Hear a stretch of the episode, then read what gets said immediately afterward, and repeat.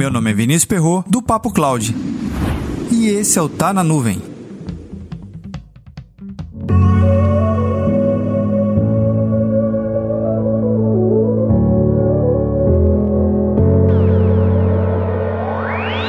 Um comportamento bastante comum na área de TI é ficar em estado de contemplação perante o ambiente funcionando. Essa admiração é similar quando vemos uma obra de arte em uma galeria ou museu. Você fica ali, parado, bem à frente da obra, analisando as cores, formas e chega a imaginar como foi que o artista chegou a expressar tudo aquilo em uma única peça de arte. É praticamente um estado de hipnose entre você e a obra.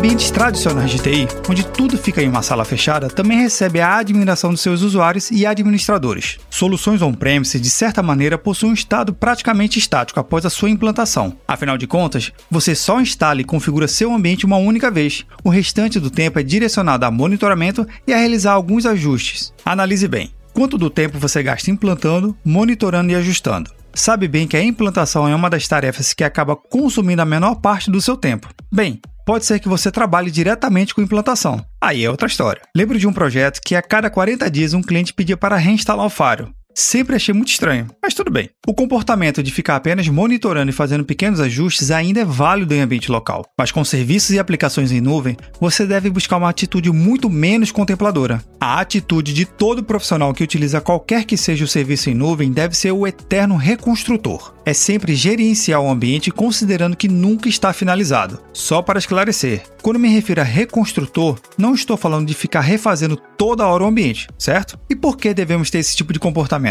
Soluções em cloud computing atualizam-se muito rapidamente, e não é de se espantar que ao voltar do almoço algum recurso novo esteja disponível para ser configurado. Em geral, existe um calendário de atualização de 3 em 3 meses, ou de 6 em 6. Isso vai depender bastante de cada provedor. O ponto central aqui é o seguinte: após a migração para cloud computing, não ache que seu trabalho foi finalizado e que agora você poderá descansar. Muito pelo contrário, agora que os trabalhos começam de verdade. Mesmo que não sejam lançados novos recursos tão brevemente, a sua busca por otimização deve ser sempre direcionada a dois grandes fatores.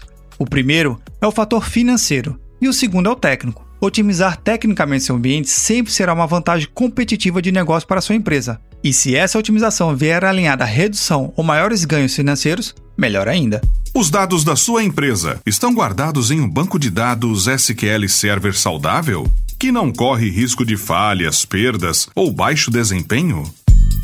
A Indata, empresa especializada em banco de dados SQL Server, tem uma oferta exclusiva para você, ouvinte do Papo Cloud. Envie um e-mail para papocloud.indata.com.br ou mande uma mensagem no Instagram do Papo Cloud e solicite gratuitamente um check-up de 10 itens em seu banco. Assim, você terá um ambiente seguro com o check-up da Indata, especialista em SQL Server.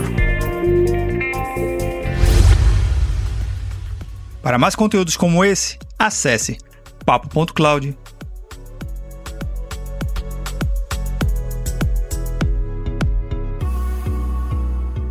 O ambiente de TI de qualquer empresa deve estar sempre otimizado nos requisitos técnicos e financeiros, e cabe a você buscar formas mais inteligentes para atingir esses objetivos.